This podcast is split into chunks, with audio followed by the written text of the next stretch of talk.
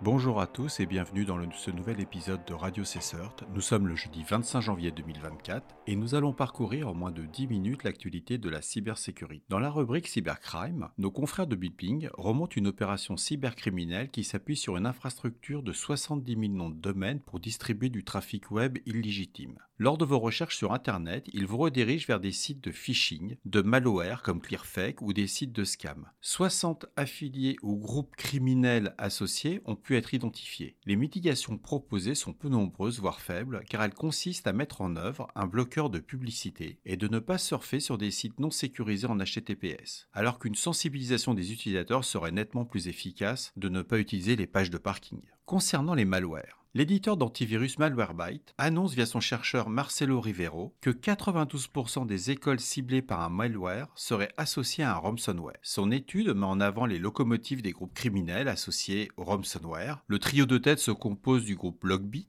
avec 60% de part de marché, suivi de Residia qui a 27% et de Clop avec seulement 22% de part de marché. Dans la suite de l'actualité, malware de ce jour, un nouveau petit venu sous le nom de Sherry Loader. Codé en Go, il vient découvert par des chercheurs en cybersécurité suite à des compromissions analysées. Ce malware s'appuie sur deux outils qui permettent de faire une élévation de privilèges, Print Spoofer et Juicy Potato NG. Ceux-ci se cachent dans une archive au format rare sous le nom de paquet rare. Il faut savoir que ces chercheurs ont pu identifier la souche primaire qui provenait d'un serveur web compromis fonctionnant sous IIS depuis réinitialisé. Au niveau hack, nous avons un infostealer écrit en Python qui cible particulièrement les utilisateurs de Facebook ADS Manager en Asie du Sud-Est, surtout au Vietnam. Xavier Mertens, célèbre formateur du sens, nous informe de la découverte de ce script Python qui permet sur les principaux navigateurs d'exfiltrer les identifiants, mots de passe, cookies de navigation de nos navigateurs favoris, que ce soit Chrome, Edge, Opera, Brave et CocCoc qui est très utilisé au Vietnam.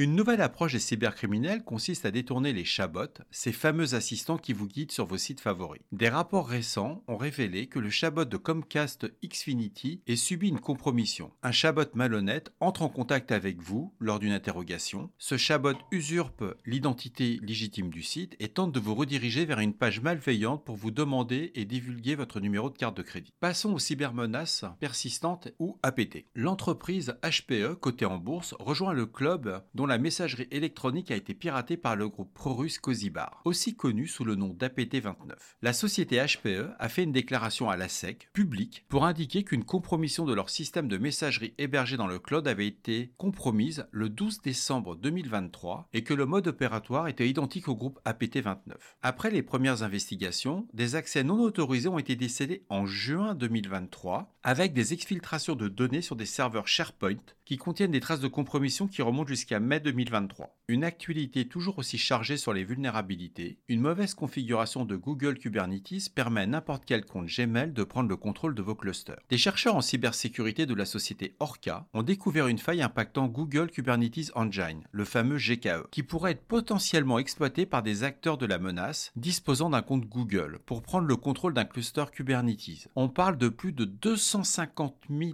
serveurs GKE actifs avec cette vulnérabilité. Google et Orca ont mis à disposition des patchs et mitigations à disposition des utilisateurs. Apple publie un correctif pour une vulnérabilité de type 0-day qui pourrait avoir un impact critique sur vos iPhones, iPad, Mac et Apple TV. On regrette l'époque où on pouvait entendre que Apple n'avait ni virus ni malware. Plus de 5300 instances GitLab exposées à Internet sont vulnérables à la CVE 2023-7028. Une faille qui permet la prise de contrôle d'un compte par zéro clic dont l'éditeur GitLab avait été averti en début du mois. Cette faille critique, en CVSS 10, permet aux attaquants d'envoyer des courriels de réinitialisation de mots de passe pour un compte ciblé à une adresse électronique contrôlée par l'attaquant, ce qui permet à l'acteur de la menace de changer le mot de passe et de prendre le contrôle du compte par un simple clic. GitLab recommande une fois de plus de mettre vos instances à jour sans attendre. Le CISA publie un bulletin d'alerte concernant les produits Mozilla, en particulier le client messagerie Thunderbird et le navigateur Firefox. Un acteur de la cybermenace pourrait exploiter l'une de ces vulnérabilités pour prendre le contrôle d'un système affecté via la mémoire d'angle. Mozilla met à disposition sur son site des patchs correctifs. Dans le cadre des ransomware, l'entreprise mondiale de technologie financière Equiland, hors ligne après une récente cyberattaque, cette société basée à New York a annoncé que ces activités ont été perturbées après que certains de ces systèmes ont été mis hors service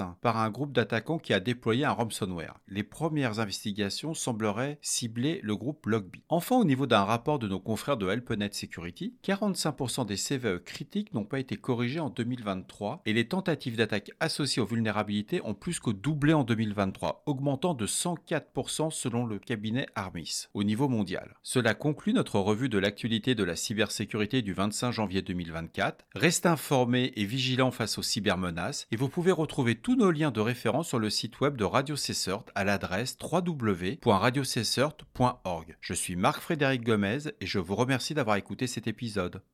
Au revoir.